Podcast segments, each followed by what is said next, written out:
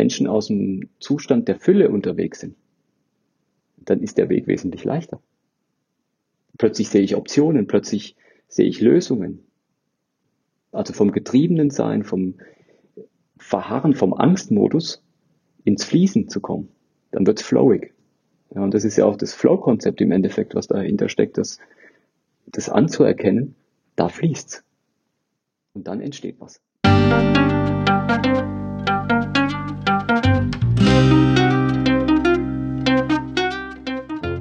Schön, dass du wieder reinhörst. Ich begrüße dich ganz herzlich bei Ich, Wir alle, dem Podcast und Weggefährten mit Impulsen für Entwicklung. Wir bei Shortcuts laden interessante Personen ein, die uns zu den Themen Selbst, Team und Werteentwicklung inspirieren. Für mehr Informationen zum Podcast und zur aktuellen Folge schau vorbei unter www.ichwiralle.com. In den Shownotes deines Podcast-Players findest du außerdem zusätzliche Infos zum Gast, den Inhalten dieser Folge und zu Shortcuts. Ich bin Martin Pemmerty und präsentiere dir heute ein Gespräch mit German Barona. German ist Coach und Trainer und ist Teil des HR Transformation Teams bei Bosch und Botschafter der Achtsamkeitsverbände. Mit ihm spreche ich über seine Erfahrungen mit Achtsamkeitstrainings und Persönlichkeitsentwicklung in Unternehmen. Er erläutert uns, dass unser Denken von unserem Fühlen bestimmt wird, welches von unseren Vorannahmen und Glaubenssätzen beeinflusst wird. Und er zeigt auch, dass es einen großen Unterschied macht, ob wir aus Mangel oder Fülle heraus denken und handeln. Zusammen durften wir in den letzten Monaten das Thema der Erweiterung der Haltung bei Bosch an mehrere hundert Führungskräfte vermitteln. Eine spannende Entwicklung hin zu den Engineers for Future. Bevor das Gespräch beginnt, noch ein kurzer Hinweis zu unseren Angeboten. Auf ichwiralle.com slash Angebote findest du unsere aktuellen Workshops und Ausbildungen zu den Themen Selbst, Team und Werteentwicklung. Und jetzt wünsche ich dir ganz viel Inspiration und Freude beim Hören. Audio ab.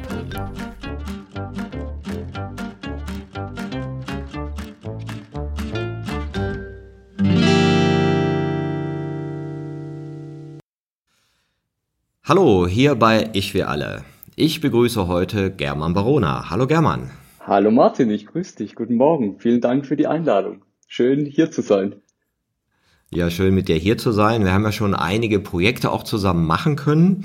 Und du bist Coach, Trainer, begleitest Menschen in Veränderung, bist aber auch Fachexperte für Transformation in Großkonzernen, im Moment bei Bosch auch tätig und auch privat oder privat in deiner zusätzlichen Tätigkeit Impulsgeber für Führungskräfte.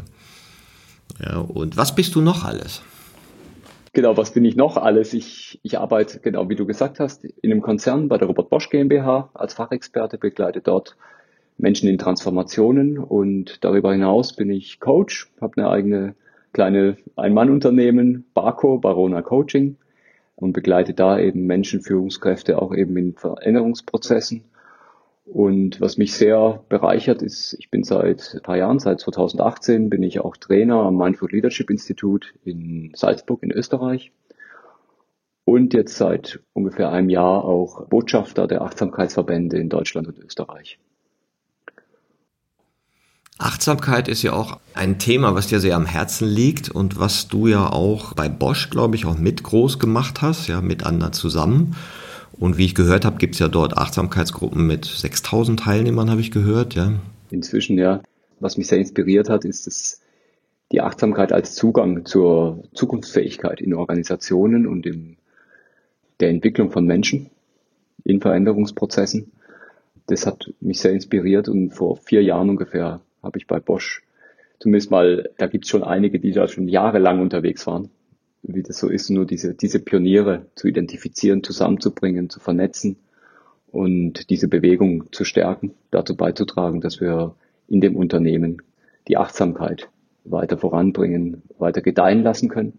Ich habe das jetzt auch inzwischen loslassen können. Da gibt es eine, eine richtige Bewegung, die aus sich selbst heraus inzwischen gedeiht und sich weiter entfaltet und mit eigenen selbstentwickelten Programmen und Trainings und genau Praktiken. Wir haben inzwischen also weltweit Meditation, wie es so schön heißt, also formale Praxisräume, die ja also ganz beinahe täglich, mehrfach täglich weltweit Angebote raussuchen und besuchen und Was aber darüber hinaus auch ein großer Aspekt ist, ist meines Erachtens ist, da kommen wir vielleicht auch später nochmal drauf, ist die achtsame Organisationsentwicklung.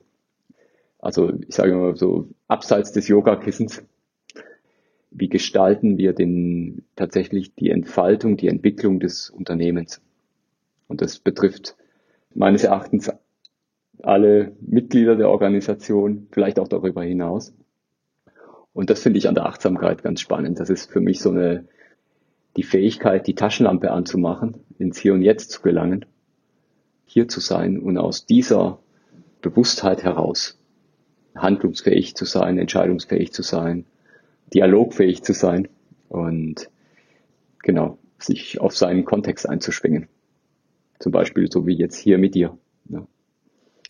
Ich finde es ja interessant, dass man im Deutschen dieses Wort Achtsamkeit genommen hat. Also dafür Mindfulness, man könnte es ja auch anders übersetzen. Ne? Oder wie man es ja auch sehen kann, wenn du deine ganzen Minds anschaltet, also deine Intelligenzsysteme, dein kognitives, dein Gehirn, dein Herz, deine Intuition, dein Körper und so ganz mit dir sein, also alles zu äh, spüren. Und da sind ja so Achtsamkeitstrainings auch schöne Methoden, um Referenzzustände zu schaffen. Ja, um so eine Art Grundhaltung. Ne? Wie fühlt sich denn mein Sein an? Wenn ich auf den Atem achte, wenn ich fühle, was ich fühle, wenn ich Körperbewusstsein habe und wenn ich ein bisschen mehr von meinen Gedanken mitkriege, dann ist die Ausgangsbasis ja schon mal besser, als wenn ich voll im Stimulus-Response-Modus bin. Also wir sagen auch in der Achtsamkeit, im Endeffekt, du sagst schon so Systeme, wenn wir uns gesamt als System sehen, ein Subsystem, das ist das kognitive, das mentale System, das ist ja eben der Neokortex im Endeffekt. Und was ich auch an mir selber beobachtet habe und was ich in meinem Umfeld auch immer wieder beobachte, ist, dass eine Strategie, um, sage ich mal, zu überleben, ist die Abkopplung des kognitiven Systems von, wie ich es nenne, das somatische System, das somatische Subsystem, also sprich das wirkmächtige, archaische im Hirn, praktisch am Reptilienhirn angesiedelt, alles dessen, was so dieser Wille ist, also dieses ganz ursprüngliche, und du nennst es Intuition. Ja, also dieses Wollen, das ist was anderes als das Denken meines Erachtens.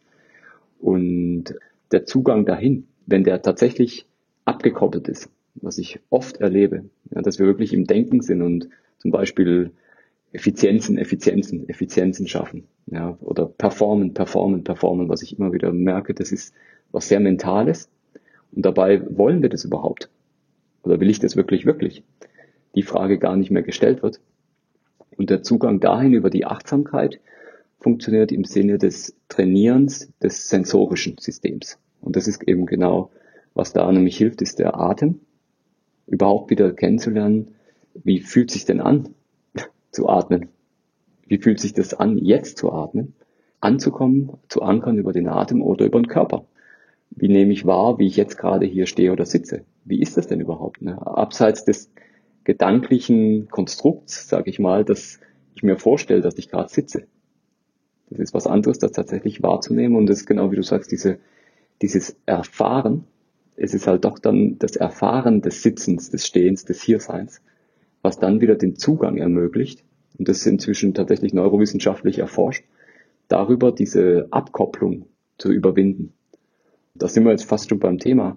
Das ist das, was im Prinzip der Selbstähnlichkeit was für mich auch für Teams und für Organisationen tatsächlich beobachtbar ist, dass, dass diese tatsächlich in so einer dysfunktionalen, bei Teams nennen wir es dysfunktionale Teams, dass die abgespaltet sind, dass die, dass Teams zum Beispiel nur über inhaltliche Themen, über mentale Themen reden und der ganze, dieser, sage ich mal, dieser rosa Elefant, der da oft, wie das genannt wird, dessen, was in der, so im somatischen des Teams, also was da zum Beispiel an Bedürfnissen dasteht, dass das gar nicht Raum hat.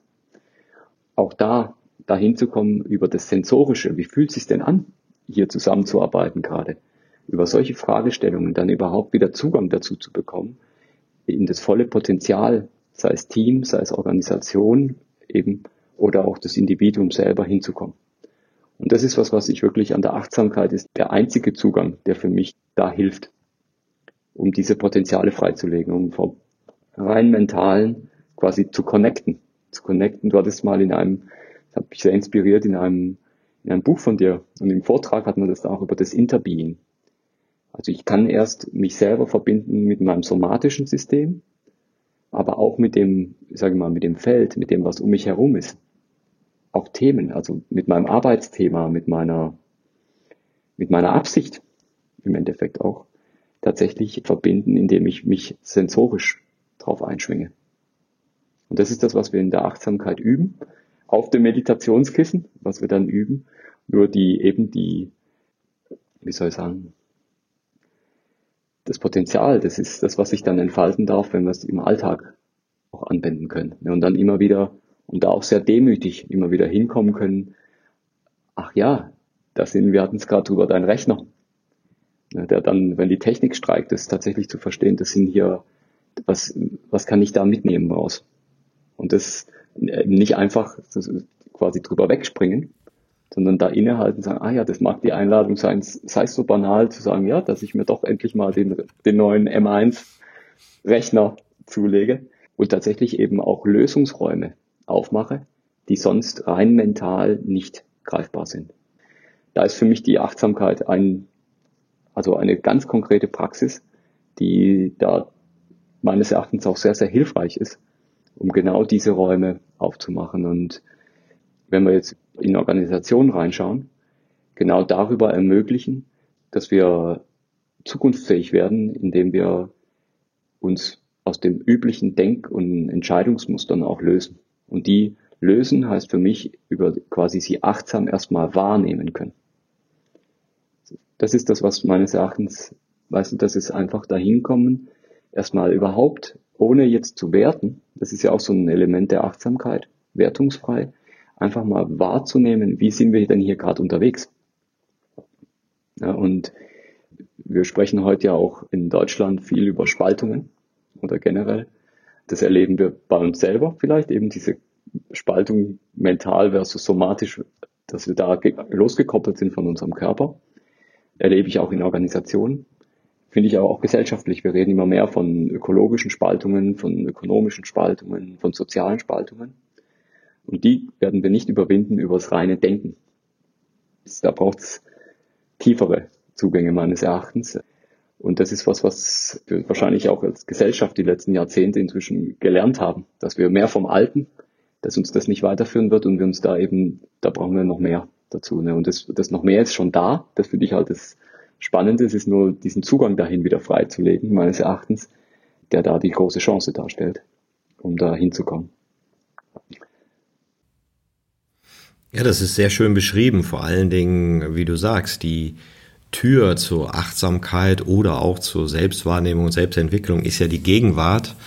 Und wenn du einmal in der Gegenwart bist, dann kannst du den Raum ja groß oder klein haben. Ja, du kannst ein bisschen was von dir wahrnehmen oder eben addieren.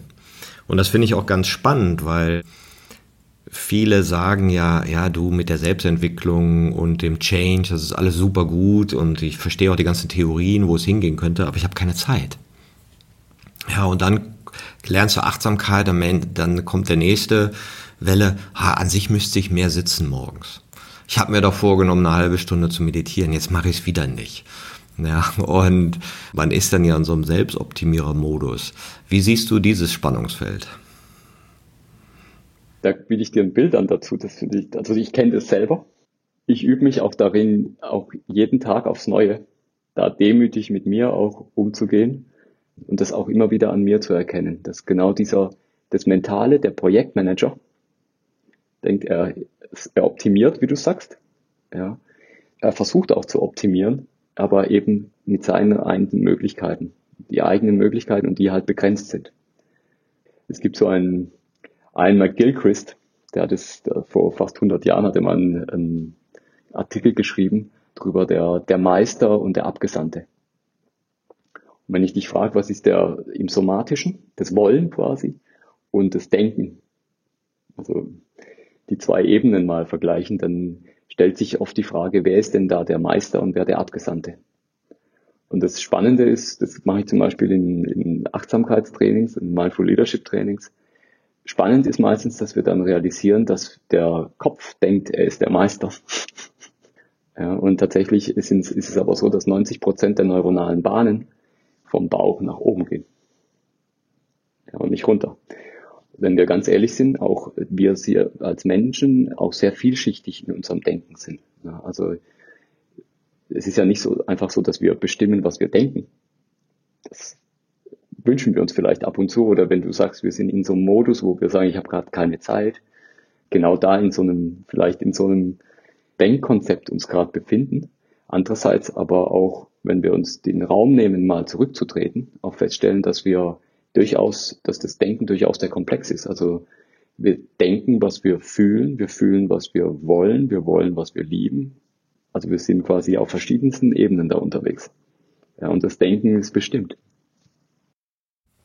Ja, ist ein sehr schönes Bild und ist auch ganz plausibel. Wenn das Denken uns führen würde, dann müssten wir nur die richtigen Gedanken haben und dann würden wir das tun. Ja, jeder, der sich und andere so mal beobachtet hat, ja, stellt fest, nee, machen wir nicht. Wir können doch so viel denken, Beschlüsse fassen, uns einig sein. Ja, und jetzt kommen wir ja zur Organisation. Was hat Achtsamkeit da eigentlich für eine Chance? Und du hast eine sehr schöne Reihe aufgemacht, ne? Vom Denken zum Fühlen, zur Intuition und zur Liebe weil ich glaube, dass das, was uns eigentlich in Entwicklung bringt, ja nicht scheinbar nicht das Denken ist, sondern scheinbar etwas, was in uns, in Teams, in Organisationen und in Gesellschaften emotionale Spannung wahrnimmt. Und so merkt so, nee, so ist nicht stimmig. Ja, und das ist ja an sich der Treiber, warum wir zwischen einer oder anderen Logik wechseln oder wie du sagst, wir sehen die rosa Elefanten, wir sehen das nicht kommunizierte, die unterdrückten Gedanken und Gefühle und sagen, Mensch, lass uns das doch mal in Besprechbarkeiten bringen, dann ich glaube, dann ist besser. Ja, und das ist ja ein Gefühl, wer in uns entscheidet denn eigentlich in diesen emotionalen Spannungen? Ja, manche sagen, das ist das Gewissen, ja, das eben spürt, hey, du hast da eine Diskrepanz oder du könntest auch sagen, ja, wer führt denn dann die Entscheidung herbei? Das ist dann vielleicht die Liebe oder wie immer man das nennt oder eine Art von Verbundenheit zu etwas. Ne? So dass ich eben auch glaube, dass die Kognition, also das Verstehen, super wichtig ist, aber nicht der Treiber. Ja, genau. Und das ist eben das der Meister und der Abgesandte. Meinst du, ich würde vielleicht eine Ebene, wenn ich es nochmal vorstellen kann, dass wir fühlen, also wir, wir denken, ja. Das eine ist aber dann auch wir denken, was wir fühlen. Wir fühlen, was wir glauben. Da kommen unsere Glaubenssätze auch rein. Ne? Die grenzen das ein. Und wir glauben, was wir wollen. Ja, und wir wollen, was wir lieben. Und das ist jeweils umso archaischer, umso uns, sage mal, weniger zugänglich, ja, rein bewusst erstmal. Ja, das ist, das, das Denken ist halt sehr laut. Ja, und die Ebenen sind umso wirkmächtiger, aber auch umso, ich sag mal, weniger direkt zugänglich. Ja, umso, und das macht es natürlich auch anspruchsvoll, das macht es auch spannend. Gerade wenn du sagst, eben im Hamsterrad unterwegs zu sein, in meinen Worten jetzt gesagt, also es ist tatsächlich, ich habe gerade keine Zeit. Ich schaffe ja gerade quasi. Ne, und ich habe hier, was ich oft Begriffe, die ich jetzt sehr, sehr oft höre, ist das Abliefern, dieses Performance-Druck, und da dann tatsächlich, was ist dann wirklich jetzt stimmig? Ja, und das ist nicht unbedingt eben im üblichen Muster unterwegs zu sein und noch schneller, noch höher, noch weiter vielleicht, sondern tatsächlich sind es vielleicht andere Fragen und andere Antworten. Ja, vielleicht eine Sache, wie das auch entsteht, das kommt mir jetzt so, ist ja, weil Achtsamkeit auch in einer gewissen Sinne auf ein bestimmtes Verhalten hindeutet. Also das ist, ah, da spreche ich halt ruhiger, da bin ich sanfter und dann mache ich die Tür ganz bewusst auf, mache leise Schritte und so, ne? Und vielleicht führt das ja auch in die falsche Richtung, weil ich glaube, du kannst achtsam sein, auch wenn du erregt bist, im Streit bist oder nervös bist oder dich unter Druck fühlst, weil es geht ja gar nicht darum, ein gewisses Verhalten zu haben, sondern eine Instanz, die dir zuguckt. Absolut. Und das auch zu lernen, das ist meines Erachtens auch ganz ein Missverständnis, was ich oft wahrnehme, dass es sowas ist mit so einer Ohnmacht, sage ich mal, nämlich eben dieses zum Beispiel, ich habe das vor, das ist noch gar nicht lange her, vor drei Jahren hat mir mal jemand gesagt, als wir dann angefangen haben, Mindful Check-ins zu machen im Unternehmen, dann hat mir gesagt, du, ich komme da ins Meeting rein und da sitzen die da und atmen. als ob die nichts anderes zu tun hätten, als da zu sitzen und zu atmen. Ja, und wir haben doch so viel um die Ohren, wir müssen doch so viel hier noch erledigen. Ja. Und das tatsächlich da sich bewusst zu machen, darum geht's ja gar nicht, sondern das ist quasi das mentale Fitnessstudio. Das, was wir üben, diesen auch den inneren Beobachter oder auch den Beobachter des Beobachters zu schulen.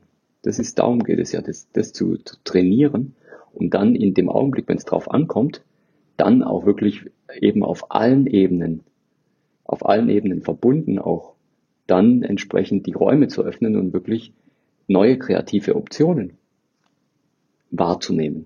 Ja, was kann ich denn abseits dessen, das einfach in meinem üblichen Modus unterwegs zu sein, was habe ich denn noch für kreative Optionen und dann eine Entscheidung zu treffen. Und was du auch angesprochen hast, das hat mich gerade auch sehr, da kann ich auch sehr gut mit in Resonanz gehen, das kenne ich auch von mir selber, ist auch das Thema Bezug zu finden zu den eigenen Emotionen und die mit zu integrieren. Das heißt zum Beispiel eben, das fühlt sich für mich nicht gut an. Also ich kann jetzt eine Entscheidung auf Basis von Zahlen, Daten, Fakten rein allein treffen und gleichzeitig vielleicht auch zulassen, dass es sich vielleicht von den Zahlen her ganz gut ausschaut, aber es fühlt sich nicht gut an. Und dann sagen, okay, das, was, was braucht es da vielleicht noch? Aber das ist auch nochmal eine Stimme. Und das ist das, was ich oft wahrnehme, dass wir das im Lauf, zumindest so in westlichen Kulturen, dass wir das uns abtrainieren oder abtrainieren lassen. Und dass das quasi eine, auch eine, ein Pfad sein kann, in späteren Jahren da auch wieder Zugang hinzufinden. Manche sprechen da auch von Schattenarbeit. Also tatsächlich so das, was wir abspalten, was ist die Gefühlswelt, die so, ui, was ist das nur? Dass wir da wieder, dass wir da hinkommen, dass wir diese auch wieder für uns entdecken und ihren Wert geben.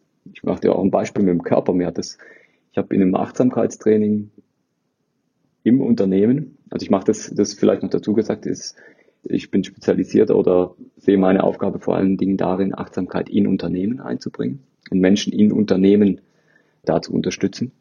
Und da ist es vor allem auch sowas, da habe ich immer wieder, jetzt höre ich, dass mir Menschen sagen, oh, Dankeschön, ich habe jetzt gelernt, dass mein Körper nicht rein einfach nur eine Hardware ist, ähm, auf die ich höre, wenn was kaputt geht. Also wie eine Maschine, die, die geht kaputt, ich gehe zum Arzt. Ja, ich ändere da was und höre auf den Körper, wenn er quasi, oder Kreuzschmerzen, was wir jetzt die letzten anderthalb Jahre erlebe ich immer mehr, dass so die Folgen dieses vorm Rechner sitzen, sage ich mal, in vielen, in vielen Wissensarbeiterumfeldern, tatsächlich so mit Bandscheibenvorfällen, also un, ja, sehr kreative Ausprägungen finden, der Körper, was, um sich da zu melden, sagen, hey, hör mal auf mich, dahin zu kommen, dass es nicht nur darum geht, sondern tatsächlich eben den Körper, der Körper ist das Instrument, was wir haben, um eben auch unsere, ja, sei es äh, somatischen, sei es sensorischen Reaktionen wahrzunehmen und die mit in unseren Entscheidungsprozess einfließen zu lassen. Also auch dieses sich gut fühlen. Freiheit. Also innere Freiheit. Für, wenn wir über Haltungsentwicklung sprechen. Das ist ja erstmal nur ein, ein Wort, das, was uns ermöglicht, dass wir Freiheit fühlen. Das ist ja der Körper. Das ist ein, ein Gedanke allein fühlt nicht. Und da ist mir die Achtsamkeit mir persönlich sehr wertvoll, um auch da tatsächlich auch einen Zugang dahin zu bekommen, dann zu sagen, oh ja, wie schön es ist eigentlich diesen Körper zu haben, weil der ermöglicht das Fühlen. Und das ist das, was ich in Achtsamkeitstrainings tatsächlich immer wieder jetzt erlebe, dass mir Menschen sagen, Dankeschön, ich habe jetzt gelernt, dass der Körper mehr ist als nur was, was kaputt geht und was altert und was verfällt. Im Gegenteil, es ist nochmal eine ganz andere Art, hier zu sein auf der Welt und das mein Mittel, um hier überhaupt da zu sein, tatsächlich da zu sein. Ja. Es ist sehr spannend, was du sagst, weil du auch zeigst, in welchem Spannungsfeld eigentlich Achtsamkeit in Unternehmen ist. Ja, so einmal dieses Spannungsfeld, das ist ja ineffizient. Ja, wenn die hier atmen und sich erstmal in gehobene Gestimmtheit bringen, wir müssen sofort loslegen, ja, und dann einfach zu erkennen, nee, nee, wenn wir uns eintunen, ist die Qualität der Gespräche anders, ja, und dann kriegen wir einfach mehr raus, aber dann kommt nämlich das nächste Denken, ah, dann nehmen wir eine Achtsamkeit und optimieren uns. Und dann sind wir noch effizienter, ja, wenn die alle achtsam sind, ja, da sind wir, da geht's besser und das ist ja so, so eine andere Logik, ja, dieses Optimieren. Und du hast aber einen anderen Aspekt genannt, dass dann andere Räume da sind, wo andere Dinge sichtbar werden, weil wir über Dinge reden können, über die wir vorher nicht reden könnten, ja. Und ich weiß nicht, ob es ein Rückbesinnen auf die Verbindung mit unseren Gefühlen ist oder ich sehe es ja eher, dass es ein Lernen davon ist, dass wir das noch nie konnten im Arbeitskontext, je nachdem, ne? Aber dass es ein Lernen ist, zu sagen, ich fühle mich gerade so und auch ein Trauen. Ja, weil die Vorbehalte gegen sowas sind ja riesig. In vielen Organisationen.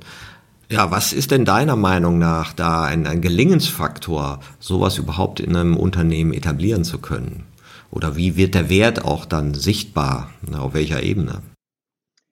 Ich denke, du hast vorhin eins angesprochen, wo ich eine riesen Chance drin sehe, ist tatsächlich, wenn es erlebbar wird. Also wenn es erlebbar wird für den Einzelnen und das andere ist auch in Organisationen auch der Bezug zu Erfolg, was auch immer das sein mag, dass der entsteht. Also nach dem Beispiel, dass wir lernen, dass Menschen, die sehr erfolgreich sind im Unternehmen, dass die meditieren.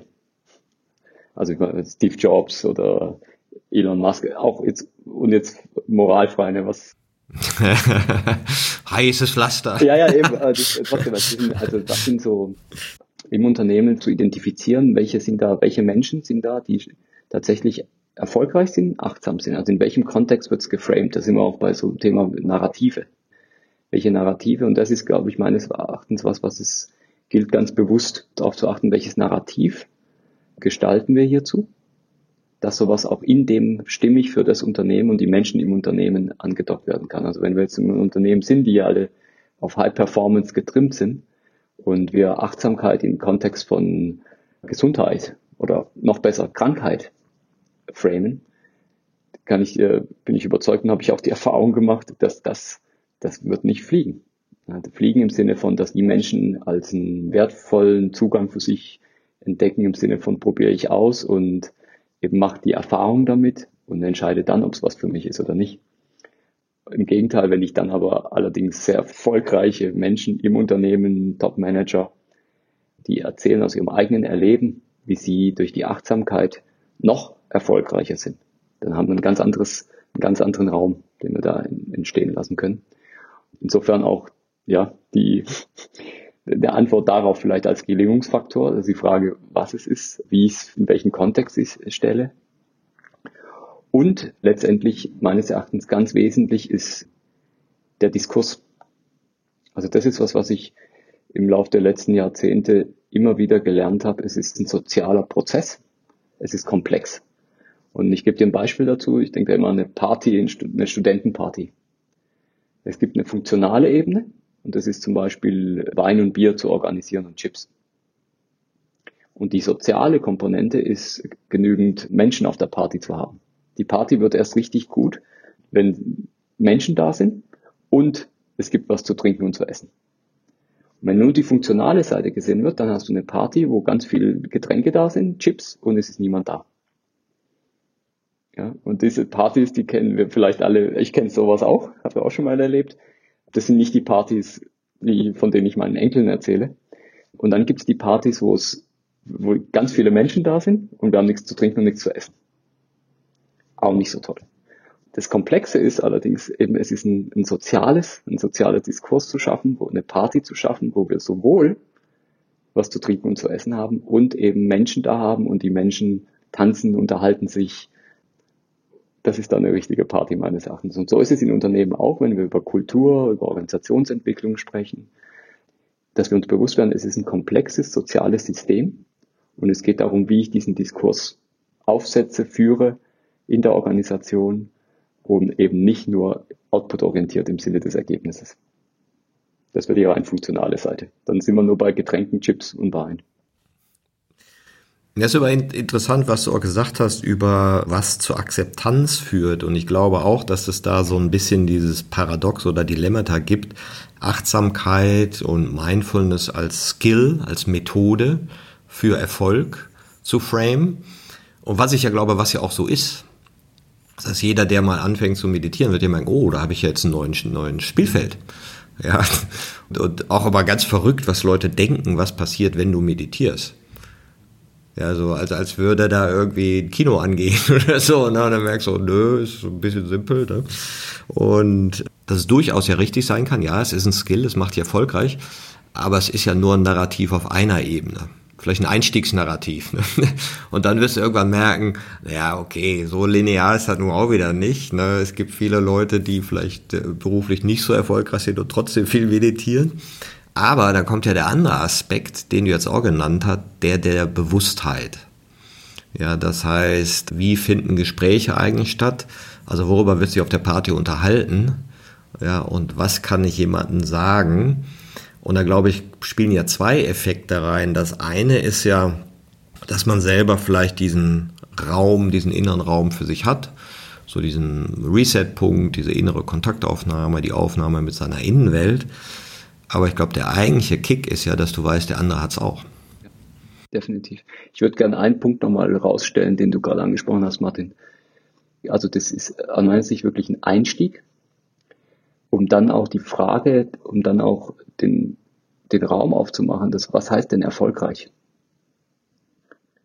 Der Einstieg ist aus dem bestehenden, quasi aus der bestehenden Denkwelt, wenn wir es vorhin nochmal, wie wir es vorhin gesagt haben, quasi vielleicht zum Beispiel aus dem reinen Denken heraus im Bestehenden das zu optimieren, wenn das für mich Erfolg ist.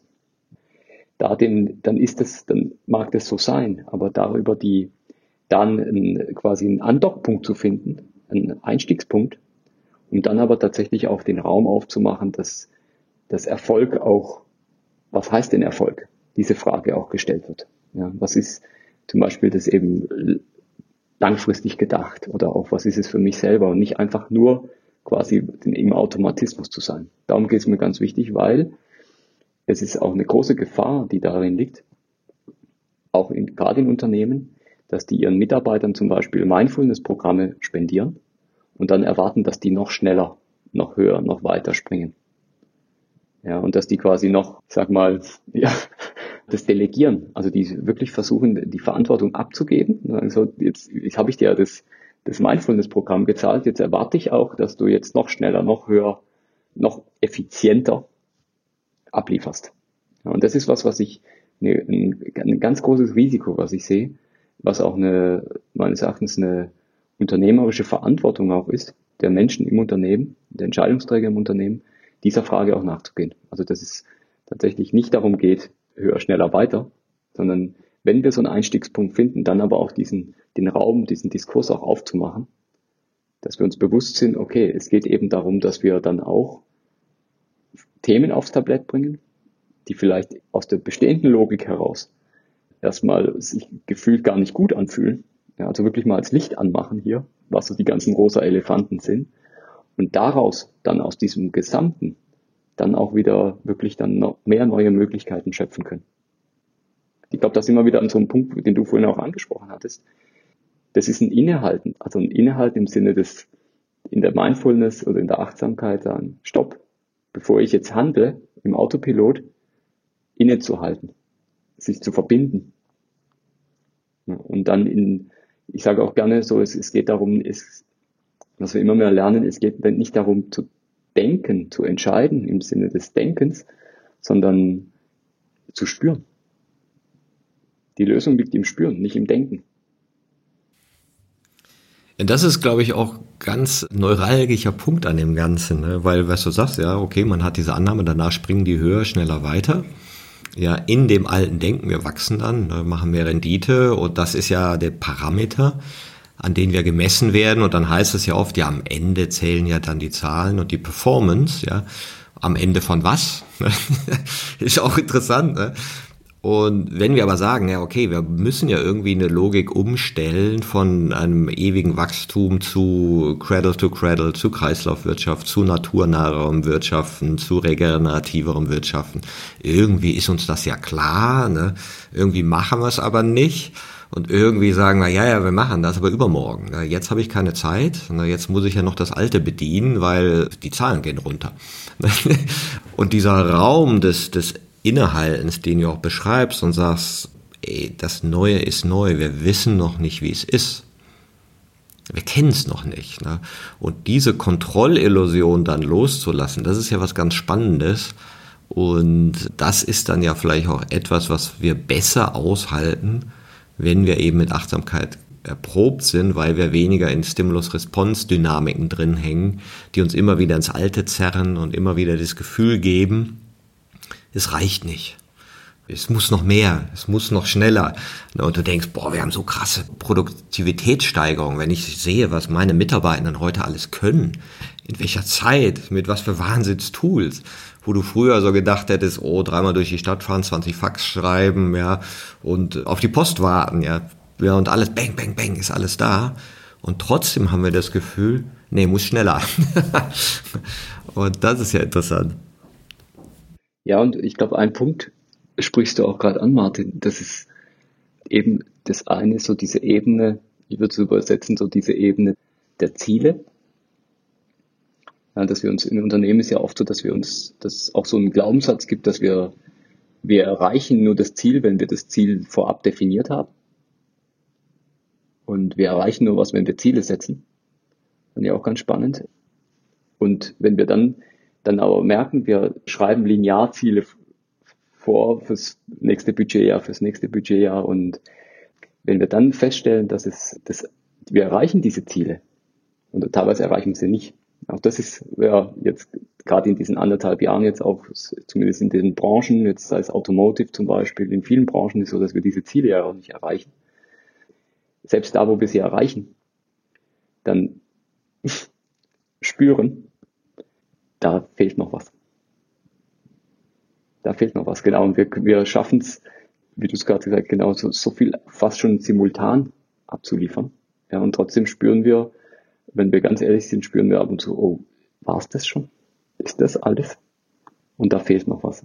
Also, dass da noch was fehlt und dass vielleicht doch dieser, da noch was mitschwingt, so sei es jetzt zum Beispiel der Faktor 1,5 Richtung Klima. Was, wir, wir haben noch Aufgaben, die, die wir lösen dürfen, vielleicht ganz bewusst, die da eben auch noch dastehen. Und meines Erachtens ist so die, nicht nur die Achtsamkeit, da kommen wir in das Thema Persönlichkeitsentwicklung auch rein, Haltungsentwicklung, dass wir vor einer Wahnsinnschance stehen, meines Erachtens, dass wir uns diesen Aufgaben, diese, ich habe es vorhin mit den Spaltungen genannt, dass wir drangehen, diese Spaltungen zu überwinden. Da stehen wir, meines Erachtens ist das, ein, ist das derzeit ein, ein Momentum, eine, ich sage auch ganz so eine, eine Entwicklungschance, vielleicht sogar eine heilige Entwicklungschance, die wir haben, diese Spaltungen zu überwinden. Ich sage auch technologisch merke ich auch, wir haben zum Beispiel künstliche Intelligenz. Alles, was so repetitiv ist, ja, also dieses Reproduzieren von bestimmten Denken, das, da könnte ich mir vorstellen, dass mindestens das, wenn nicht sogar ein bisschen mehr noch darüber hinaus, also rein auf der kognitiven Ebene, dass uns da die künstliche Intelligenz unheimlich viel abnehmen kann und abnehmen wird. Und für uns auch Freiräume entstehen, wo wir uns tatsächlich diesen größeren Aufgaben widmen können. Und das ist jetzt auf unternehmerischen Kontext übersetzt tatsächlich die Innovationsfähigkeit. Also da sind wir auf der Effektivitätsseite das finde ich immer wieder spannend, da wird es sehr deutlich. Ich kann mich Innovationen nicht hindenken. Ich kann sie nicht herdenken. Ich kann sie nicht, ich kann nicht, ist wie wenn Gras am, am Gras ziehen, damit es schneller wächst. Das funktioniert nicht. Und da, ist, da braucht es andere Zugänge dazu, dass tatsächlich, dass eine Innovation entsteht. Zum Beispiel der Otto Scharmer mit der Theory U. Finde ich sehr, sehr, für mich ein sehr, sehr schönes Beispiel in dem U, zu sagen, ich kann nicht von A nach B hüpfen, ja, sondern es ist ein bestimmter Prozess, den zu durchlaufen gilt und sich dafür öffnen, wahrzunehmen, was denn da entstehen möchte. Du sagst das sehr schön, da fehlt noch was. Dieses Gefühl, ne, wo kommt denn das eigentlich her? Ne, da fehlt noch was. Und wir denken so, ey super, dann mache ich jetzt noch, wachse ich noch mehr, mache noch die Zahlen, noch das Excel-Sheet, noch den Anruf, noch die E-Mail. Und es hört ja nicht auf. Ja, ich, ich war mal bei Porsche ne, und da haben die in dem Jahr 6 Milliarden plus gemacht. Da Wahnsinnsjahr. Und dann sagte ich so zu denen, nee, warum tanzt ihr eigentlich nicht auf den Tischen? Ihr wirkt so besorgt. Ich meine, also 6 Milliarden plus, dann müsste da jetzt hier der profitabelste Autokonzern von allen. Also wenn jetzt nicht gefeiert wird, wann dann? Sagen ja, okay, wir sind ja Schwaben und so, dann machen wir nicht so. Und könnte ja schlechter werden. Ne? Und dann dachte ich, ja klar, ne? das geht ja immer. Na, das ist ja endlos. Aber ich glaube, es geht ja tiefer, wenn du auch nochmal auf dieses Denken, Fühlen, Glauben, Wollen und die Liebe, das Bedürfnis ist. Wenn du nämlich Menschen fragst, wann hast du denn nicht dieses Gefühl gehabt, da fehlt noch wann? Wann hast du dich in den letzten ein, zwei Monaten in der Fülle gefühlt? Wo du sagtest, super. Das mache ich oft bei, bei Seminaren so als Einstiegscheck-in. Ne? Ich habe noch nie gehört, dass einer gesagt hat, ich habe die Ziele erfüllt vom letzten Quartal und ich war so geil drauf danach und ich dachte, boah, super. Das war jetzt klasse. Ne? Und du kannst sechs Milliarden plus machen und du hast das Gefühl nicht. Ne? Aber was haben die wohl erzählt? Die haben alle was anderes erzählt. Die haben alle von Momenten in der Natur erzählt. Und alle gesagt haben, da war ich in der Gegenwart verbunden mit der Natur und da fühlte ich mich voll und da fehlte nichts mehr. Und dann dachte ich, wow, das ist ein ganz krasses Bild. Und das ist ja vielleicht auch der tiefe, tiefe Treiber in uns, dass wir uns sehnen nach einer Welt, wo wir in Harmonie mit uns, den anderen, der Natur sein können, oder zumindest dieses Gefühl, wir gehen in diese Richtung. Und das ist ein kollektives Ziel oder das ist eine Richtung, ja, weil alles andere hat ja genau diesen Makel, da fehlt noch was, das geht nicht auf. ja, total. Und das ist, weißt du, ich, bevor es vielleicht zu, zu in die, in die spirituelle Schiene abgeht, aber im Endeffekt, so dieses, würde ich noch die dazulegen, dass es vielleicht auch gar nicht so das in der Natur sein ist, sondern über die Natur, die Natur hier als Zugang dient, sich selber verbunden zu fühlen. Also überhaupt mit mir selber. Das meinte ich vorhin auch mit diesen Spaltungen, dass ich überhaupt, dass wir als Menschen auch wieder tatsächlich uns verbunden fühlen und das ist das, was jetzt die letzten anderthalb Jahre durch die Pandemie und diese vielfach, zumindest in diesen Wissensarbeiterumfeldern, dieses Homeoffice-Phänomen, ja, dass wir dieses, wie schaffen wir es, wie schaffen wir es, uns zu verbinden, wie schaffen wir es auch, also connected, uns zu connecten, überhaupt connected zu sein und connected zu bleiben. Oder was wir auch das in Unternehmen nennen, das Wir-Gefühl. Ja, wie kann das überhaupt entstehen? Und das ist was, was auf individueller Ebene meines Erachtens, da fängt's an. Du hast vorhin gesagt, die Freude auch. Ja, das ist für mich ein anderes Beispiel. Ich kenne das aus, der, aus dem Coaching, dass wir im Endeffekt, vielleicht sehen wir es nicht in bestimmten Augen, aber wir haben eine Wahl, entweder uns in der Fülle zu fühlen oder im Mangel. Und wenn ich mich im Mangel fühle, und das ist was, was wir oft auch, ich soll sagen, auch konditioniert werden. Wenn ich im Mangel fühlen, kann ich mich quasi motivieren über, über irgendwas vermeiden. Ja, das ist so die, die Angst. Ja, das als Mittel. Oder auch eben die Gier. Ja oft so das, und das ist was, was ich in Unternehmen oft erlebe, dass wir noch auf solchen Instrumenten auch in, in Unternehmen noch unterwegs sind. Dass quasi der Mangel, also der Mangel gespeist wird, sei es über Angst, oder über Incentivierung, wie es so schön heißt. Da sind wir aber sowohl, also sowohl als auch im Mangel. Das andere ist, ist aus, einem, aus einem Zustand der Fülle, des inneren Reichtums unterwegs zu sein. Und das ist was, was, da kommen wir jetzt das Thema Persönlichkeitsentwicklung, was meines Erachtens ein, ein Riesenwert ist für ein Unternehmen oder für uns auch als Gesellschaft, weil diesen Schatz, den können wir selber nur freilegen ich kann mein ganzes Leben meines Erachtens, zumindest habe ich das in meinem, in, den paar Jahrzehnten, die ich jetzt auf dieser Welt bin, gelernt. Ich kann, solange ich will, hinterherrennen, hechten hinter Zielen, hinter Aufgaben und versuchen, diesen aus dem, wenn ich aus dem Mangel heraus unterwegs bin, wird es nie erfüllt sein. Das andere ist, und das ist was, was auch jahrtausendalte Lehren uns immer wieder mitgeben, ist, dass ich den Raum aufmache für diese innere Fülle und aus einer inneren Fülle heraus agiere. Ja, und da ist die Achtsamkeit war für mich ein Weg dahin, um dahin zu kommen. Ich sage jetzt nicht, dass die Achtsamkeit das ist, weil Achtsamkeit ist streng genommen quasi eigentlich nur die Wahrnehmung dessen oder die Kontemplation in dem Sinn. Nur wenn ich da aus so einem Zustand agiere, aus der Fülle heraus, dann bin ich ganz woanders. Ja, und das ist in Unternehmen erlebe ich das oft, dass da so die, Begriffe dafür auch dann, um das besprechbar zu machen, kommen wie zum Beispiel Purpose. Da kommen äh, so Begriffe raus und im Endeffekt ist das eine andere Qualität wenn das verstanden werden kann, die abseits dessen ist, aus, einer, aus einem Mangelzustand zu agieren. Ich mache dir nochmal ein anderes Beispiel. In unternehmerischen Kontext, wenn wir über Märkte reden, über Wettbewerb. Das hat mich vor Jahren, hat mich das sehr berührt, weil ich festgestellt habe, dass wir in vielen Branchen, er wird um Marktanteile gekämpft. Das heißt, die Haltung, die dahinter steckt, ist, der Markt ist begrenzt, es ist Mangel da. Uns, uns brechen die mal, und das habe ich jetzt bei deiner Geschichte mit Porsche auch rausgehört. Also so diese, oh, wir müssen, wir müssen das irgendwie halten oder wir müssen anderen was, wir kämpfen da, wenn wir anderen was wegnehmen an Marktanteil, dann wächst unser Anteil am Kuchen. Ja. ja, das ist das eine.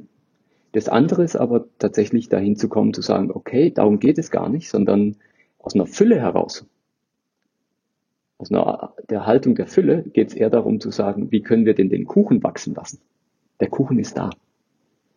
Er ist, er ist da. Ja, und wie, wie können wir den ganzen Kuchen wachsen lassen? Und da kommen wir dahin, dass wir eher kooperativ, ko-kreational fast schon uns Gedanken machen, wie können wir eine ganze Branche voranbringen. Da habe ich auch Unternehmen beobachtet die letzten Jahre, die da, die aus so einer Haltung agieren und die dann in vermeintlichen sehr, sehr kostenorientierten Geschäftsfeldern trotzdem unheimlich erfolgreich sind mit einer eher unorthodoxen, zum Beispiel sehr dialogischen, sehr menschenorientierten Kultur.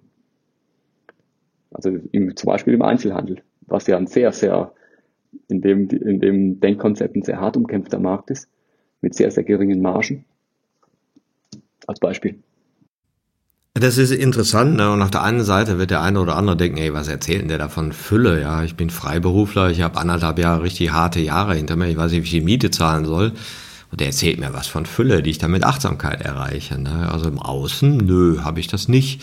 Ja, da geht's mir schlecht und muss mich jetzt auf ein System hin optimieren und sehe da mich nicht mehr in dieser Rolle. Also das ist ja auch etwas, was durchaus eine Realität sein kann, weil im Außen wächst der Kuchen ja nicht unbedingt überall.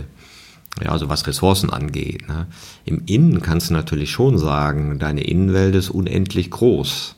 Na, da kannst du lauter schöne Gefühle dazufügen, ja, neue Abenteuer, neue innere Zustände. Das ist ja unbegrenzt theoretisch. Ne? Und das ist sicherlich auch die Fülle, wozu die Achtsamkeit die Tür aufmacht. Also, dass du merkst, wow, das ist ja ein großer Raum in mir, der ja immer wächst. Und hätte ich sozusagen als 18-Jähriger mein Leben linear geplant, so wie wir die äußere Welt planen, was hätte ich dann alles nicht gesehen, weil ich es nicht kannte? Das heißt, mit unserer Innenwelt gehen wir ja so um, dass wir die ja gar nicht so planen, sondern sagen, ich lasse mich vom Leben überraschen. Ja, ich richte mich aus, ne, ich mache mich empfänglich und dann kommen da irgendwelche Reichtümer an Abenteuern, an Beziehungen, an Erlebnissen, ja, und das ist wunderschön. Und im Außen glauben wir aber, ah nee, da musst du total einen Plan haben, was ja irgendwie auch richtig ist, bezogen auf Ressourcen und Essen, Trinken, Miete. Aber wie siehst du diesen Konflikt mit der Fülle und gleichzeitig ja in einem System zu sein, was mich ja im Mangel hält, außer ich bediene es? Spannende Frage und ich werde da bestimmt keine, keine Lösung jetzt so anbieten können. Da bin ich mir ganz sicher. Ich nur in, so im, im Versuch ansatzweise was zum Gelingen einer Lösung, einer Antwort beizutragen. Die meines Erachtens ist das, da kommen wir in das Thema Haltung. Also jetzt auch zum Beispiel, wie zahle ich meine Miete? Ich würde gern dazu einladen, die Frage, so ich weiß nicht, wie ich meine Miete zahle, aus einem Mangelgefühl diese Frage zu beantworten, ist die eine Option. Die andere Option ist, dass ich tatsächlich aus einem Gefühl der Fülle heraus mich der Beantwortung dieser Frage hingebe. Ja, und ich denke da immer an Viktor Frankl, der war im, im Konzentrationslager und hat quasi seine Wächter, hat sich geübt darin, seine Wächter zu lieben. Also kann man, das würde jetzt ausufern hier, aber im Endeffekt in eine andere, in eine Haltung reinzukommen und wie er es auch genannt hat, diesen Raum zwischen Reiz und Reaktion aufzumachen und da die innere Freiheit zu finden. Und das ist so das, was ich mit Fülle eher erlebe, dass es tatsächlich auch eben eine bewusste Entscheidung ist, die ich treffen kann. Und gerade wie du sagst, in Systemen, und meines Erachtens ist es in so Systemen sind wir gerade wahrscheinlich vielfach gerade, wir haben es über die Pandemie erlebt mit Lockdowns, mit quasi teilweise das Gefühl, eingeschlossen zu sein, in Quarantänen, nicht mehr reisen zu dürfen, also wo die Räume wirklich eng werden. Und dann uns darin das als Einladungen zu sehen, in diese, in, diese innere Fülle eher noch zu kultivieren. Das ist was meines Erachtens, was ein Weg sein kann, um auch genau diese Spaltungen, denen wir jetzt zunehmend begegnen, die sich auch nicht mehr quasi unterdrücken lassen wollen,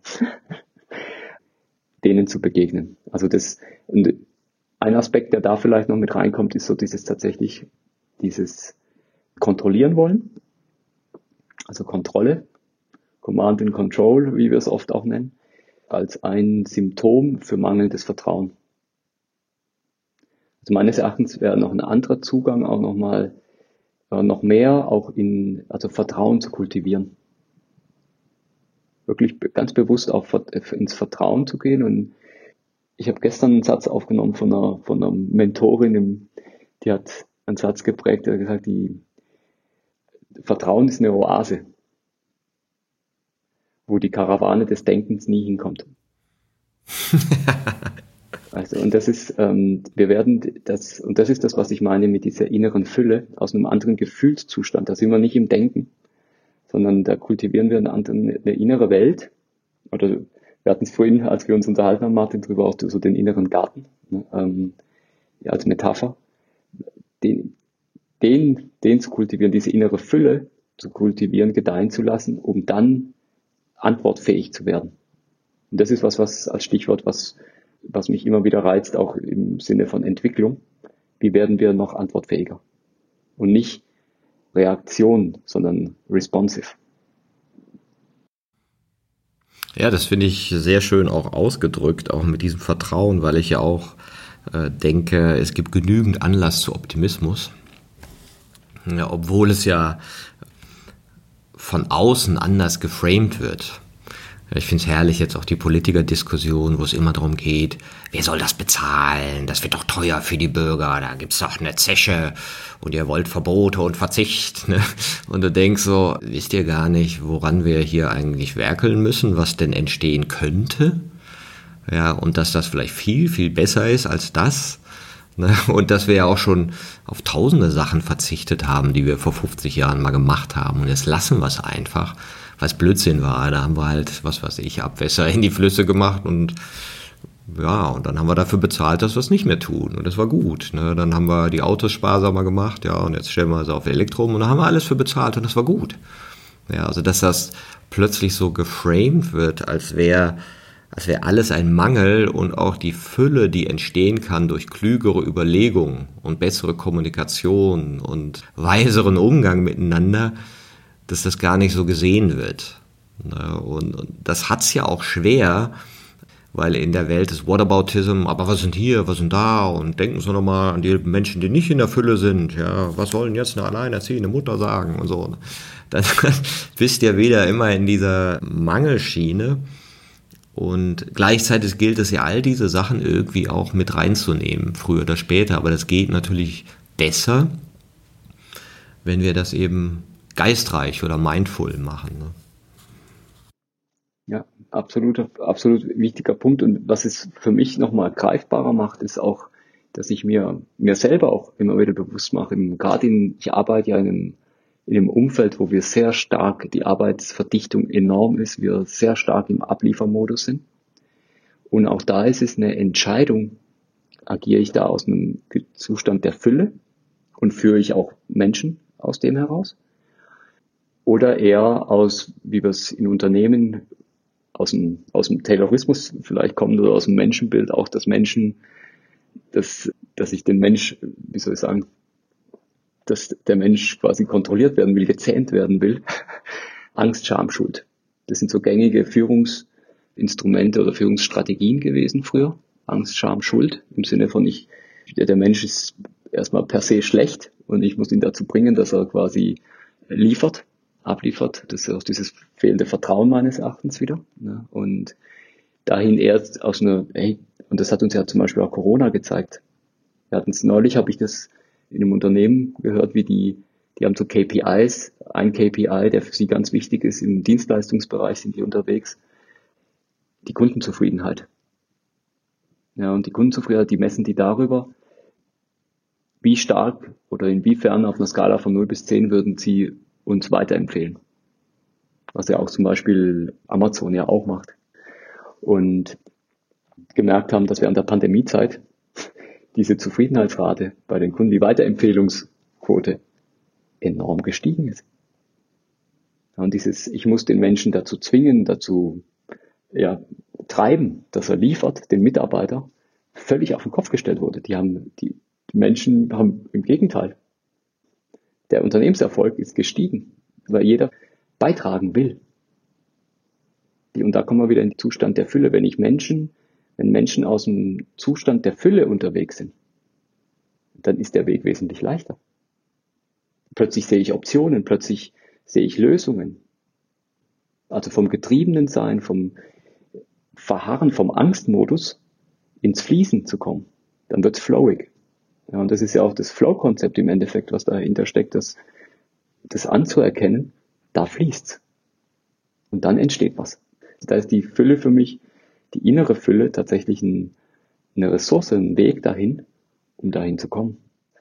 Und das beobachte ich immer wieder, das ist nicht, also auch nicht sozialromantisch gemeint, im Gegenteil, oder aus einer irgendeiner Utopie heraus, sondern ich erlebe das immer wieder, wenn Menschen, umso mehr Menschen unter Druck und getrieben sind, umso weniger innovativ, umso weniger kreativ sind sie und umso weniger ist tatsächlich auch die Leistungsfähigkeit da.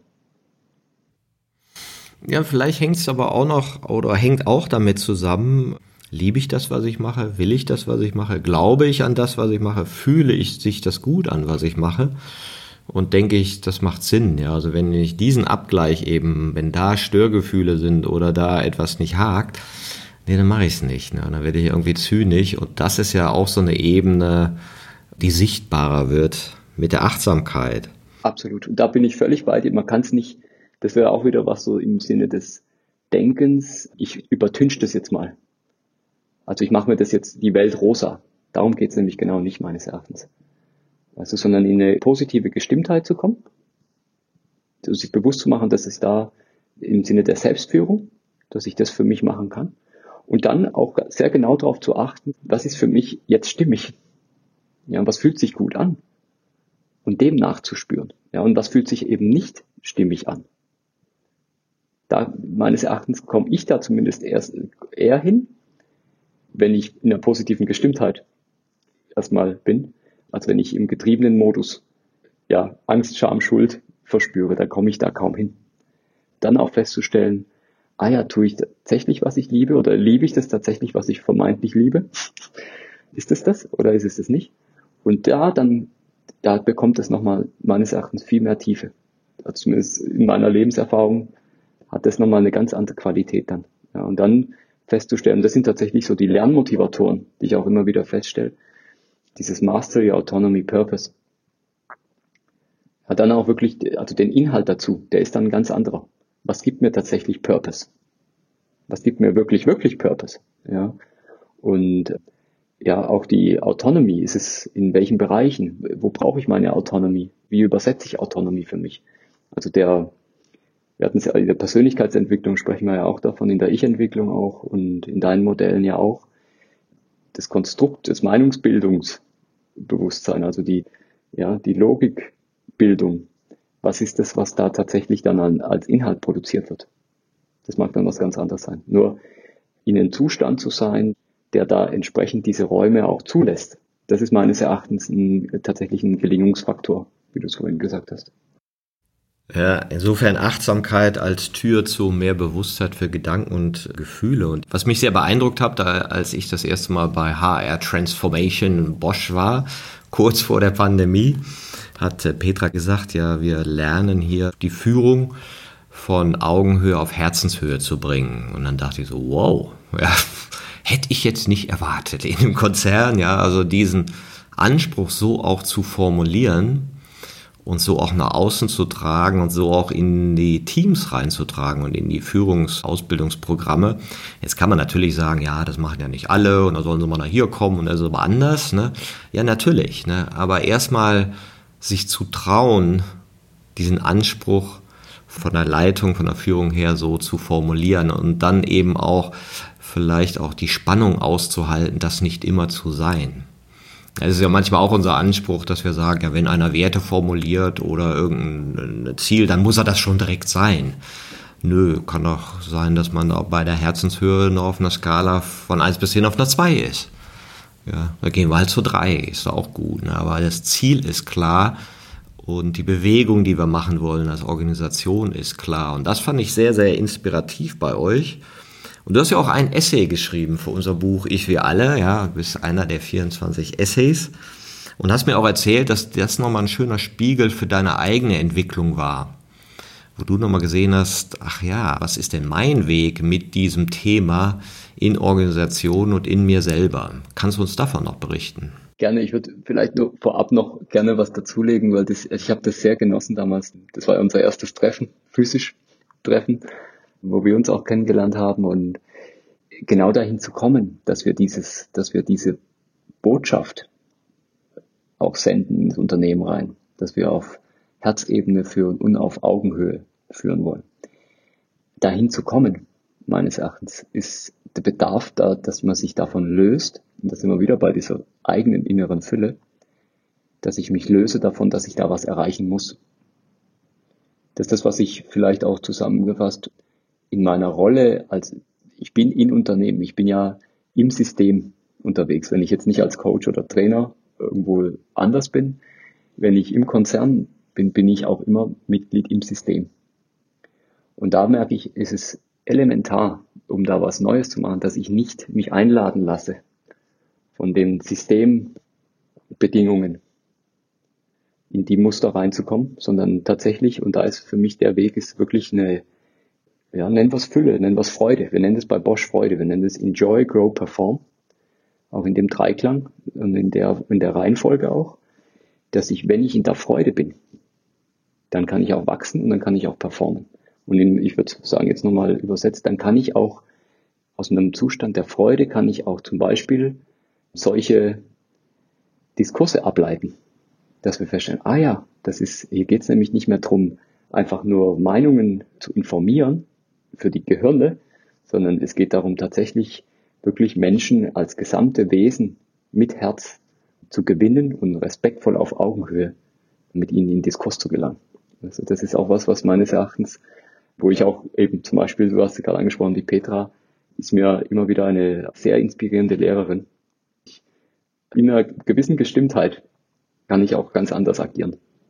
Ja, und das strahlt sie für mich auch aus und ich erinnere noch auch die Runde, wie wir damals mit dir zusammensaßen, dass wir halt auch da auch das Thema Haltungsentwicklung, was mich ja dann jetzt so die letzten anderthalb Jahre sehr dankbar, was ich begleiten durfte, ist, wie wir das Thema Haltungsentwicklung, Persönlichkeitsentwicklung im Unternehmen, wie wir diesen Diskurs gestalten und eben auch einbringen.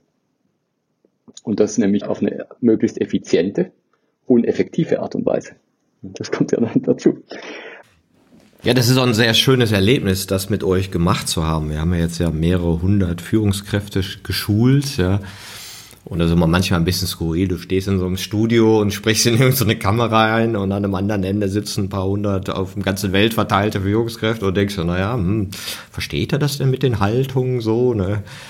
Und das fand ich sehr berührend. Wir hatten ja letzte Woche den Deep Dive wo wir dann mehr interagieren konnten, weil sonst sind ja in ihren Buddy Groups und mit sich unterwegs.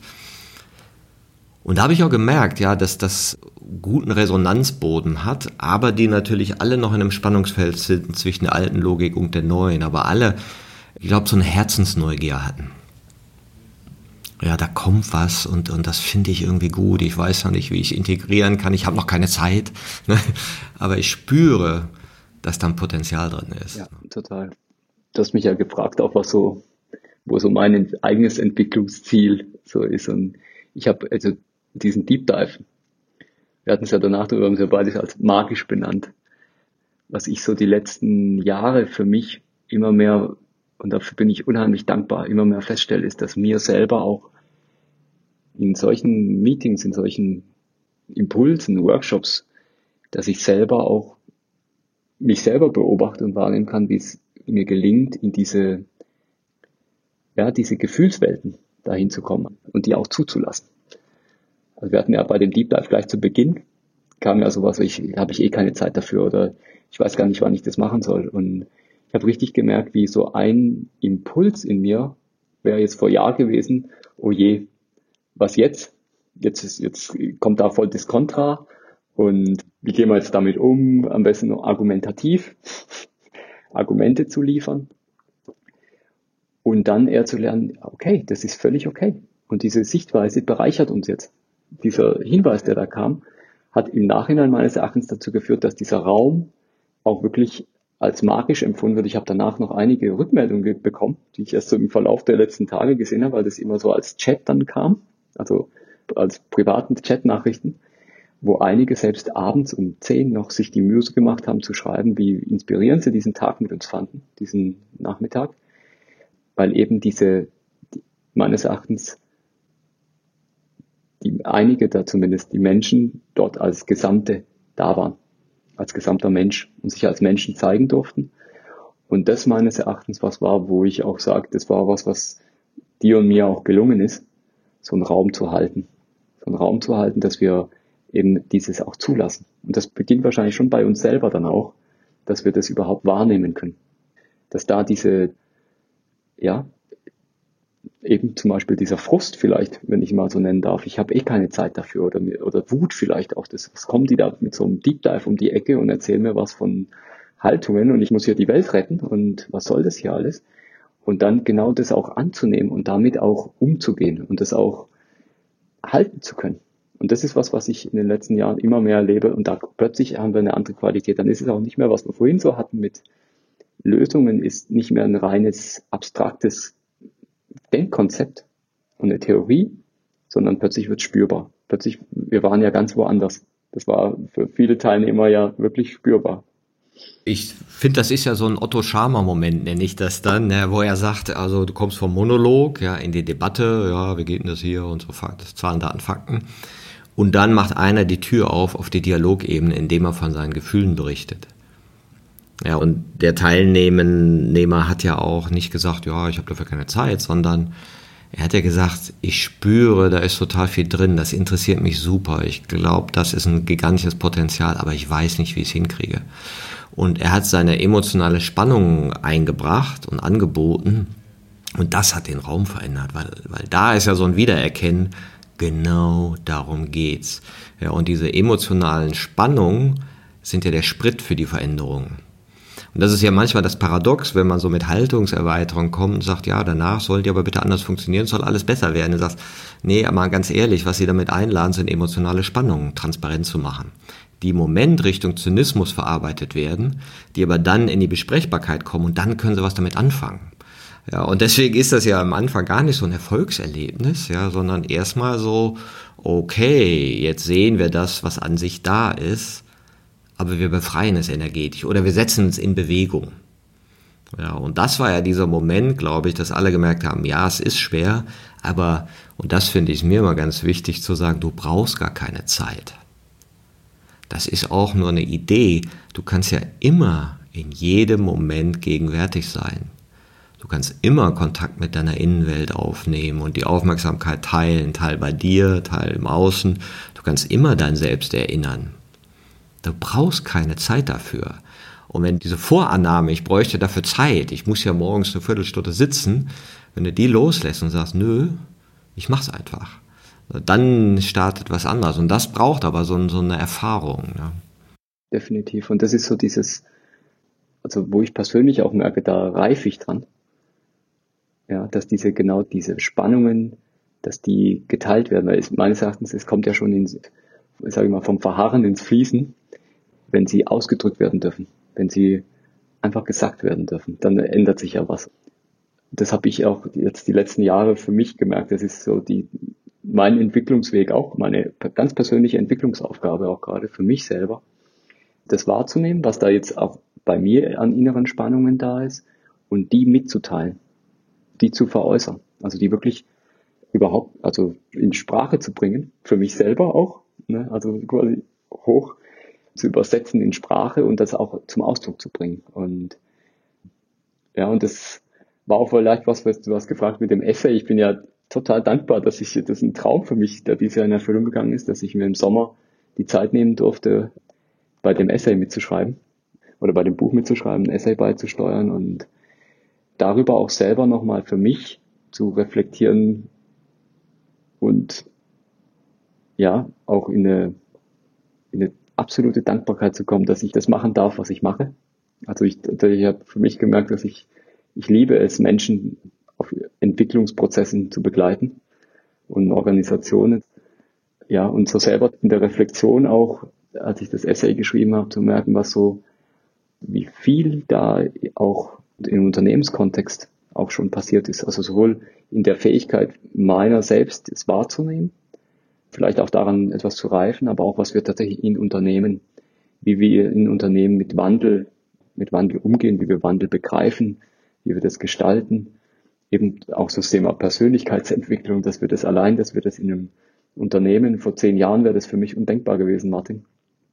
Dass wir beide da vor 250 Führungskräften Impulse geben und äh, Ganztagesworkshops zur Haltungserweiterung, dass das so, dass das einen Raum hat ja, und seine, die Relevanz für die Menschen bekommen hat, das bin ich total dankbar. Und das, und das eben wahrzunehmen, auch so wie so sich der Diskurs verändert hat von gib mir reine Rezepte, gib mir reine Tools, auch als gerade als, als Berater oder als Begleiter, gib mir fertige Instrumente, gib mir fertige Tools, dann setze ich das um rein linear. Es ist was, es ist eine Störung da, eine Havarie.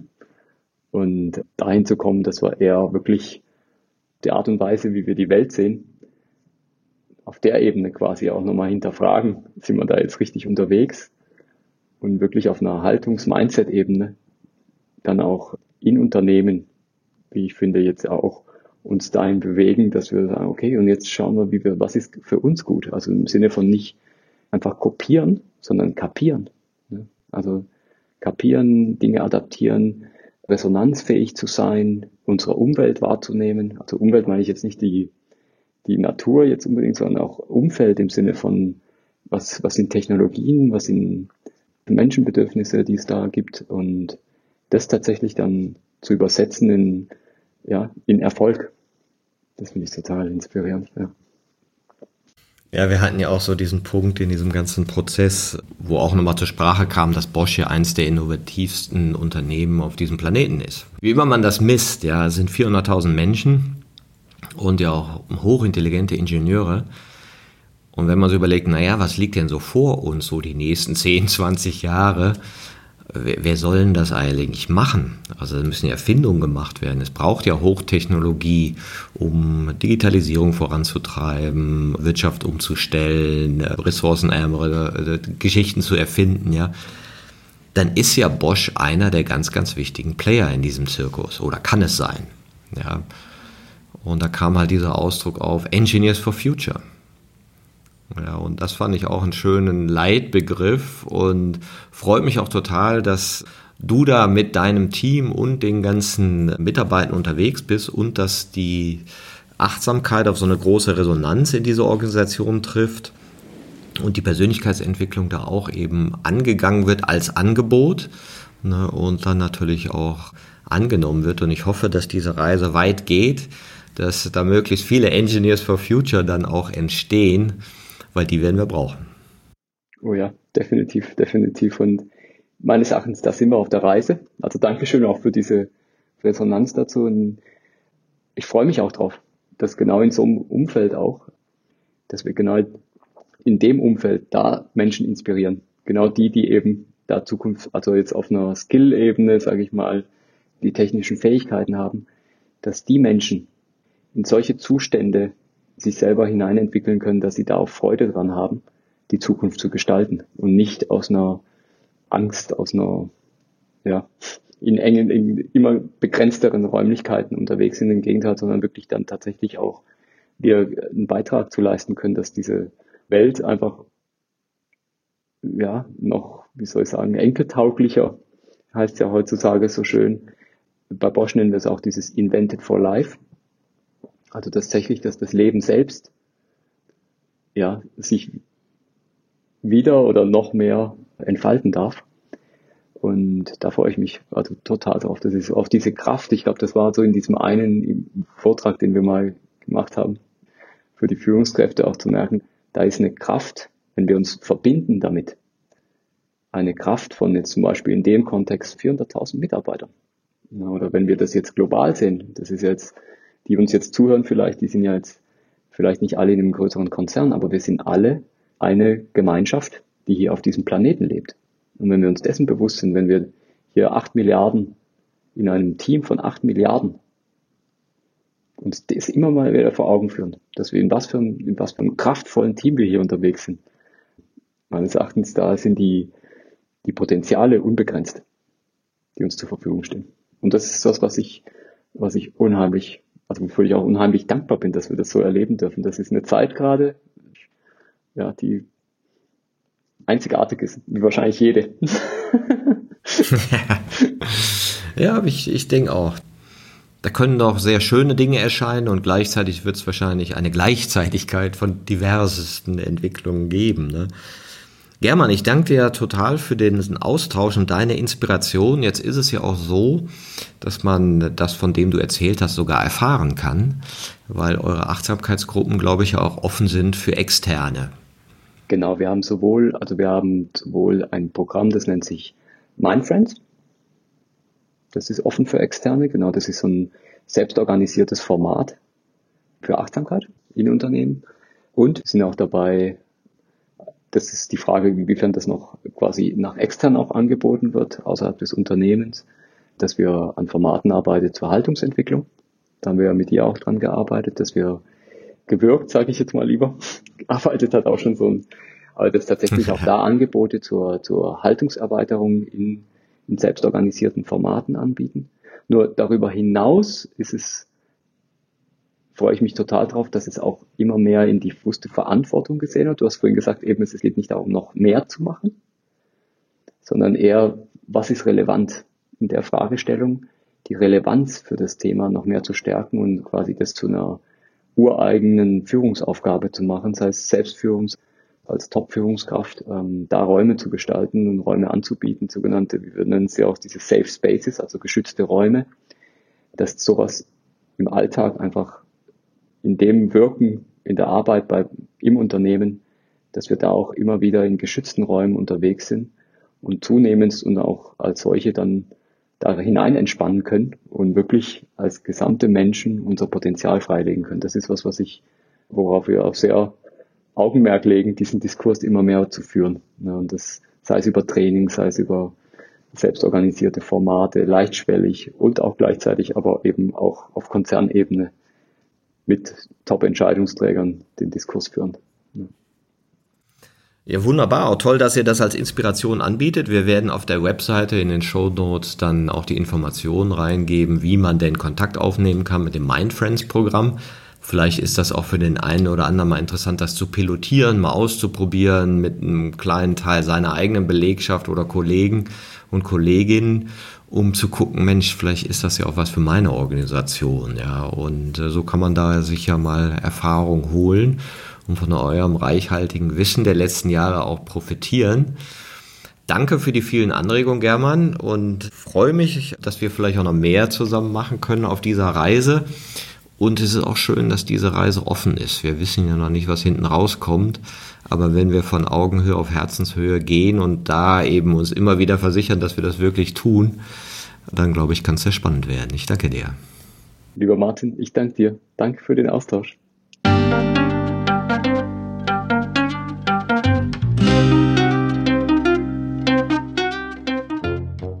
Das war eine Folge von Ich, wir alle, dem Podcast und Weggefährten mit Impulsen für Entwicklung. Wir bei Shortcuts begleiten und unterstützen Unternehmen bei der Entwicklung von zukunftsfähiger Führung, Kommunikation, Unternehmenskultur und Design.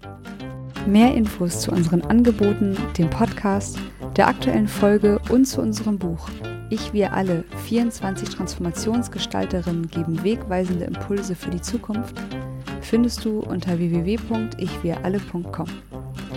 Wir freuen uns über dein Feedback zur Folge und deine Bewertung des Podcasts bei iTunes. Bitte stell uns gerne Fragen zum Podcast und nach Vorschläge für Themen und Interviewpartnerinnen, die dich interessieren würden. Und zu guter Letzt schau gerne bei uns in Berlin-Kreuzberg vorbei. Wir lieben Besuch.